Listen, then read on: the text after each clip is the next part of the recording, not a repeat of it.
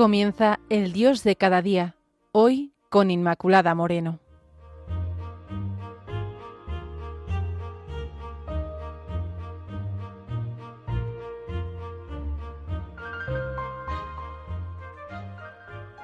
Queridos amigos, empezamos el programa de hoy en el espacio El Dios de cada día. Hay algunas frases en el Evangelio que adquieren una especial solemnidad seguramente que también ustedes pues lo han sentido. Una de ellas es la del Evangelio de Juan. Padre, estás en mí y yo en ti, que también ellos sean uno en nosotros, para que el mundo crea que tú me enviaste. Está sacado de Juan 21, 17. Jesús sabe que su hora ha llegado, es el momento de las tinieblas, y quiere transmitir algo especialmente importante. Y en este caso es la importancia de la unidad. La comunión no es una cuestión accesoria en el mensaje de Jesús, es fundamental, porque Jesús sabe que el deseo de comunión se alberga en toda persona, a modo de añoranza hacia lo bueno, hacia lo que nos hace feliz, lo que indica el origen y, por tanto, también la plenitud. En el origen, un Dios que es Padre, Hijo y Espíritu Santo, tres personas divinas, un solo Dios verdadero. El catecismo explica este misterio, fundamentando que la Trinidad es una, las personas divinas realmente distintas entre sí, porque Dios es único, pero no solitario. Las personas divinas son relativas unas a otras. En la Trinidad encontramos este misterio de unidad, distinción y relación. Las tres personas son un solo Dios establecen relaciones entre sí. La comunión es esa unión, esa diferencia en cuanto a que son distintas entre sí, relación porque las tres personas establecen relaciones de amor la una con la otra, llamados, por tanto, a vivir como humanidad en comunión los unos con los otros, en relación y estableciendo dichas relaciones, saliendo de nosotros mismos, siendo a la vez lo que somos cada uno. Estas tres cuestiones nos recuerdan para qué y cómo estamos hechos, porque esto será el cielo. Mirando a la Trinidad entendemos lo que es el cielo, comunión, relación, siendo en plenitud cada uno lo que somos, en distinción y riqueza eterna. Y sólo así, en la relación con los demás y viviendo nuestra diferencia, es como podemos vivir nuestra identidad. Y aquí está el fundamento para construir la comunión en la Iglesia, a la que estamos mucho más que unidos. Somos en la Iglesia el cuerpo de Cristo. Y este es el sentido de la imagen del cuerpo místico, según San Pablo. Recordamos sus palabras. Del mismo modo que el cuerpo es uno aunque tiene muchos miembros, y todos los miembros del cuerpo, con ser muchos, forman un cuerpo, así también Cristo. Porque todos nosotros, judíos y griegos, esclavos y libres, fuimos bautizados en un solo espíritu para formar un solo cuerpo.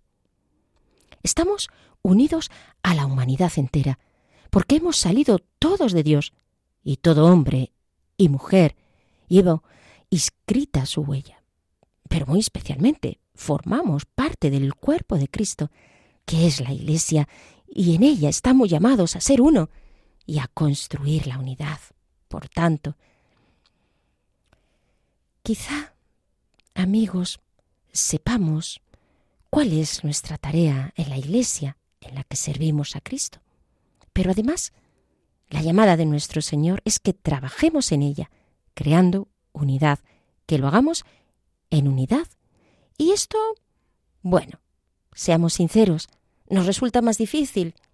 Quizá muchas veces ni trabajamos por ello, vamos como de forma independiente, sin ser conscientes de la importancia de trabajar en comunión, de construirla. Tanto es así, la unión que nos ha dado Dios como hermanos al salir de sus manos, y al recibir el bautismo que nos alimenta con un mismo pan. con su cuerpo que es la Eucaristía. Y de aquí brota esta llamada a construir la unidad desde la Eucaristía.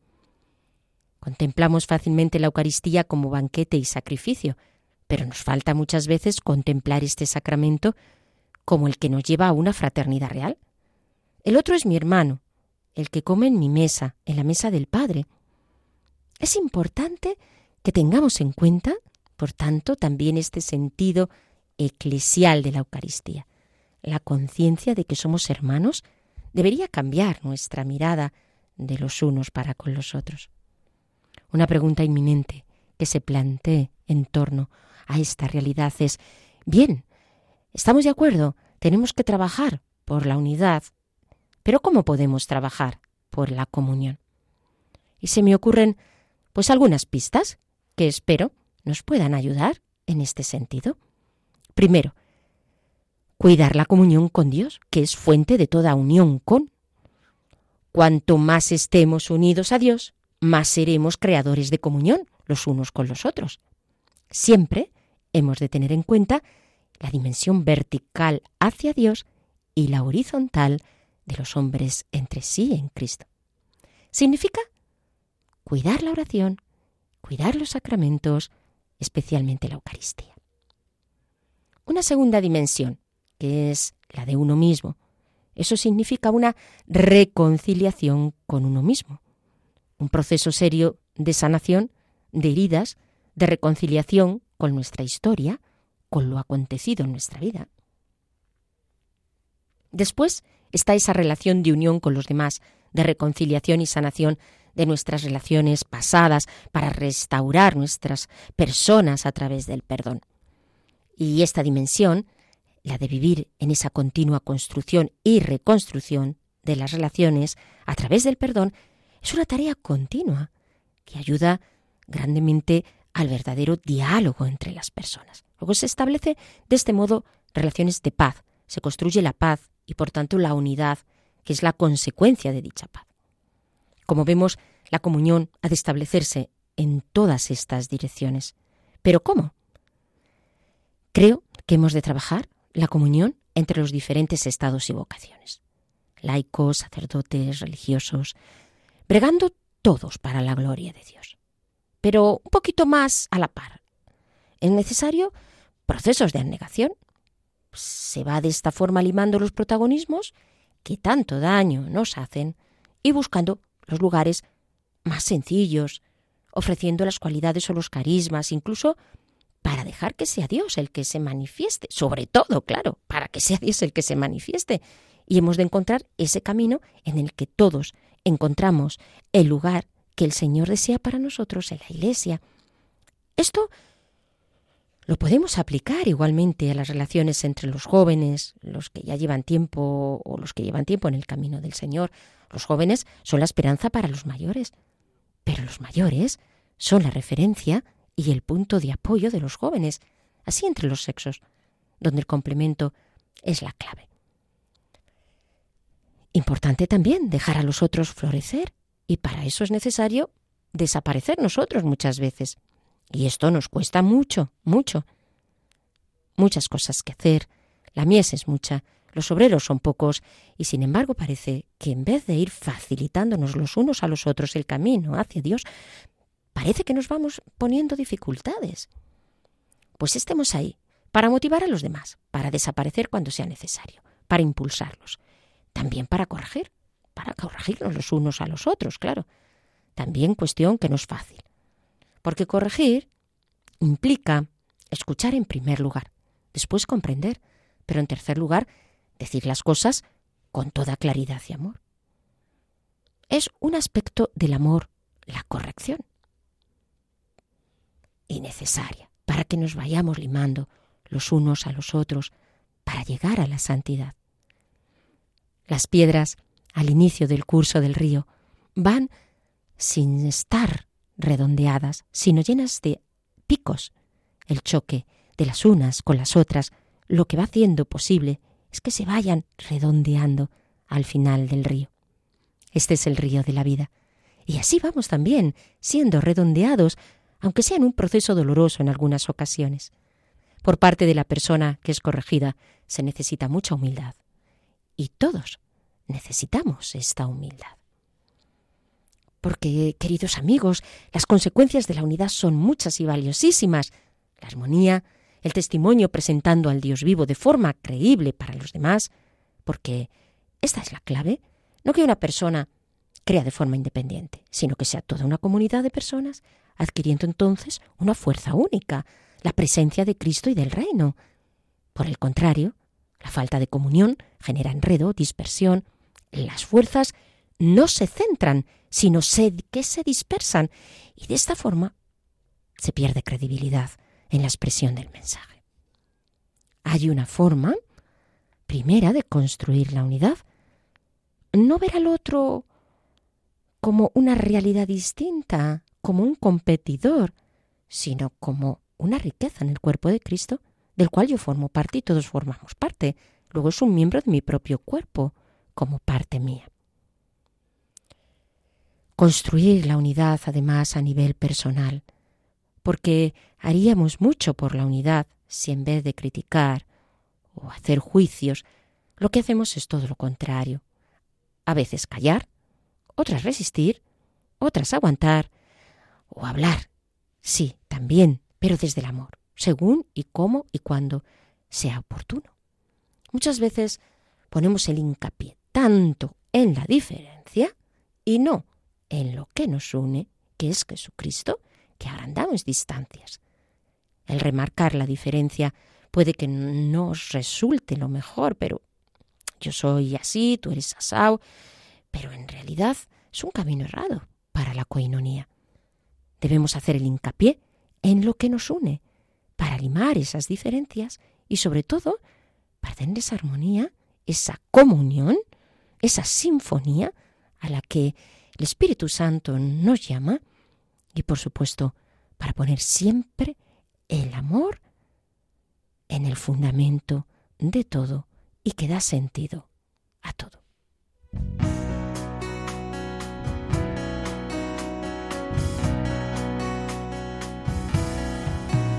Con los pies en la tierra y el corazón en el sagrario nuestra vida se levanta en vuelo hacia el Padre. Cada quien ofrece su mirada y su propia manera de ser, construyendo en torno a Cristo la unidad. Cada día vamos construyendo nuestra pequeña comunidad con confianza en alegría y humildad.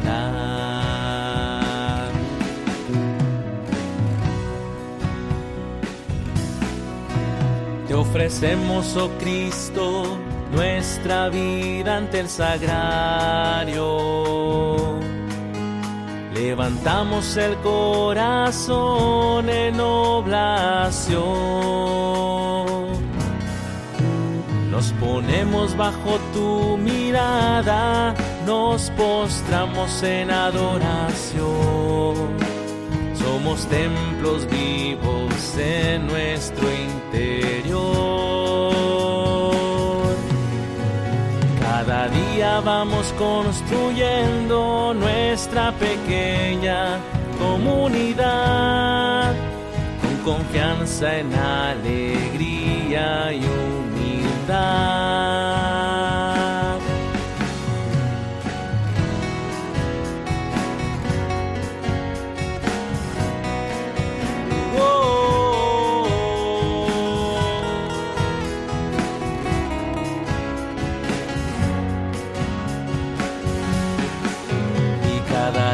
Vamos construyendo nuestra pequeña comunidad con confianza en alegría y humildad. Cada día vamos gozando de un amor más fuerte a María, caminando junto a ti, Jesucristo.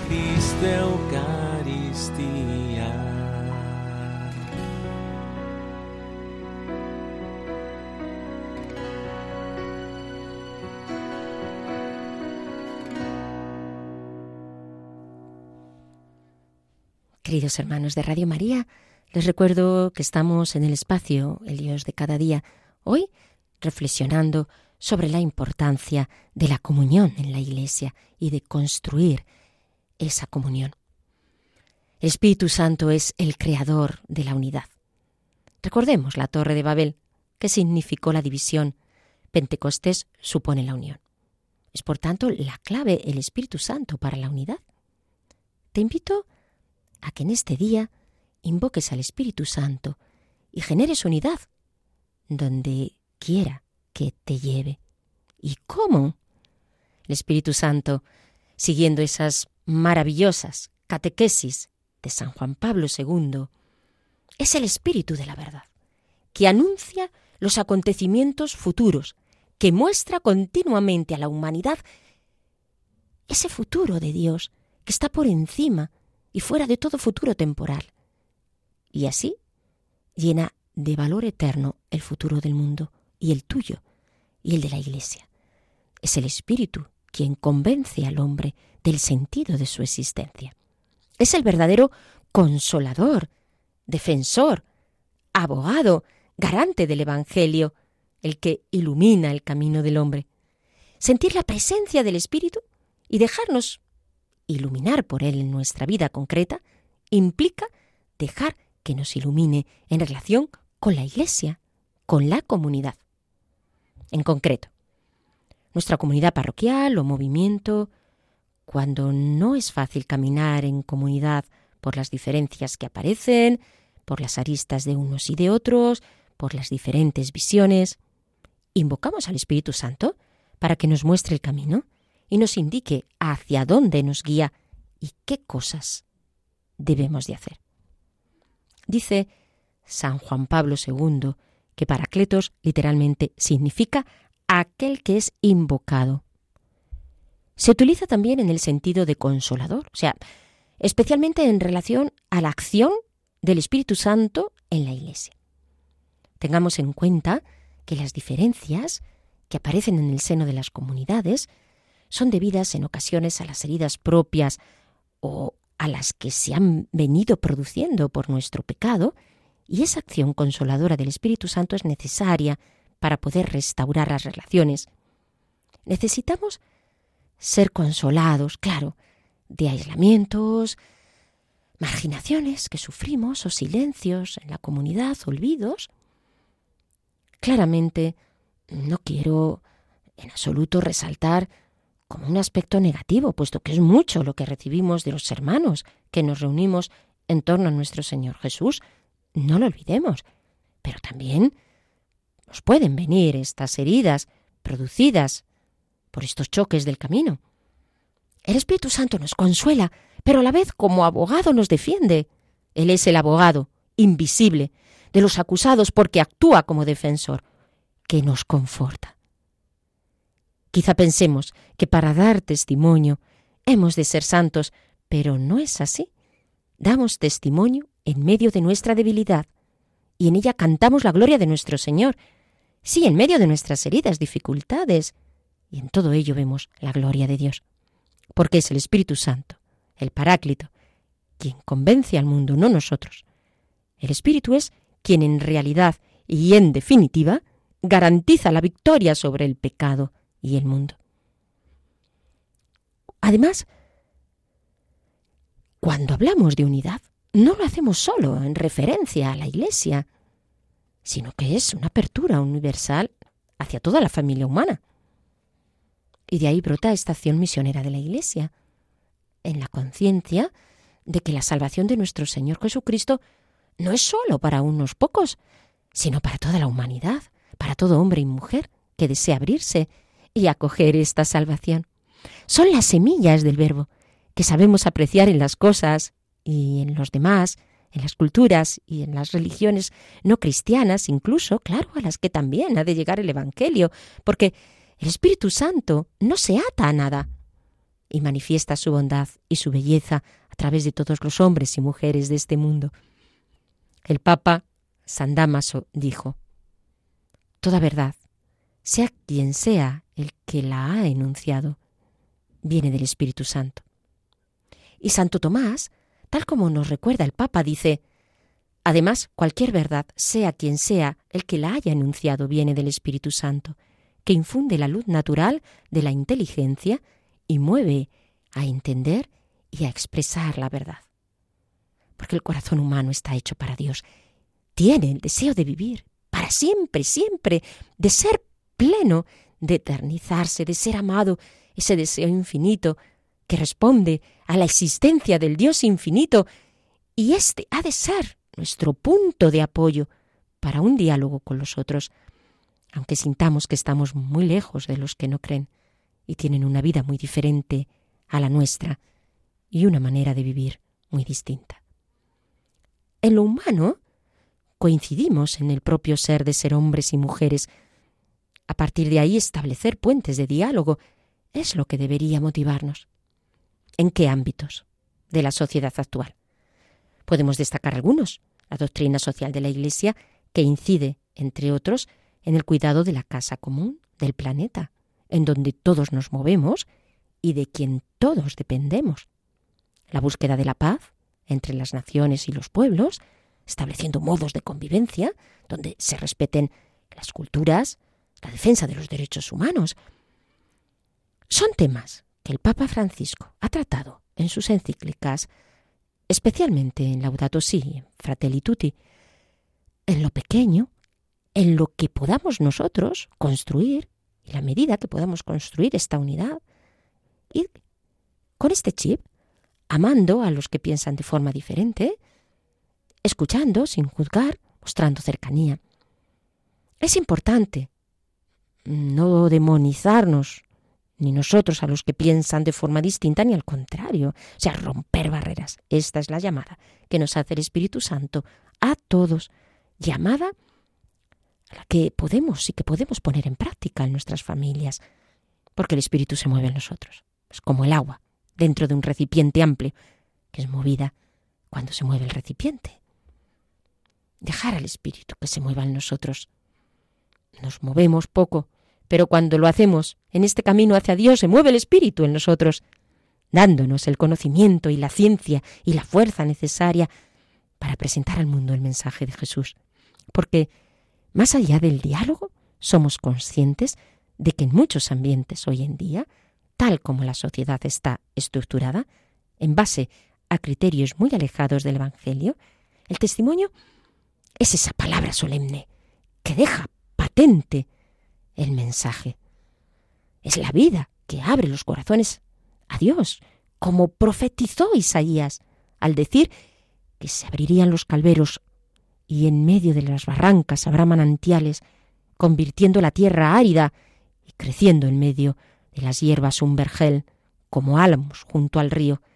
Este poder vivificante del Espíritu que convierte lo seco en espacios llenos de fecundidad es la promesa que Dios nos ha hecho. Es el poder, por tanto, del agua viva, la única que puede satisfacer la sed, la sed de la cierva que desea ese agua, como nos dice el Salmo, el agua que nos purifica de todas nuestras inmundicias y pecados y con la que quedamos rociados. Es ese poder del Espíritu que lo va saneando todo, saneando y sanando, porque si el mundo nos puede parecer en muchas ocasiones un valle lleno de huesos secos, es sin embargo el lugar, siendo así donde el Espíritu está deseando vivificar para poner carne y para hacer que esos cuerpos se levanten. El poder purificador y vivificante de las aguas del bautismo, porque hemos recibido en el bautismo ese agua viva que sale del costado de nuestro Señor. Porque si alguno que venga a mí y beba, y entonces de su seno correrán ríos de agua viva. Es toda la iglesia la que bebe de esta agua espiritual, como en el desierto vivieron de la roca y, y esa roca es Cristo. Son fuentes de agua viva las que emanan del interior de nuestro Señor, como son fuentes de agua viva, las que emanan de nosotros, que unidos a Cristo expresamos la belleza de esta agua, por la cual cada persona que beba de ella no volverá jamás a tener sed. Querido hermano, en la soledad de este día o en el afán de la vida, de las cosas, de las circunstancias, en medio del pecado en el que te sientes o al que te sientes atado, en tu saberte perdido, en cualquiera de las circunstancias que te rodeen. Bebe de este agua viva que salta hasta la vida eterna y da de beber a muchos y vehicula este agua a través del diálogo para otros, para que vaya rodeando y saciando a la Iglesia y a la humanidad entera, para que todos sean uno, para que el mundo crea. Queridos hermanos, pues me despido así de todos ustedes, recordándoles que pueden establecer contacto para cualquier comentario a través del correo el Dios de cada día 36 arroba radiomaria.es. Muchas gracias y hasta el próximo programa.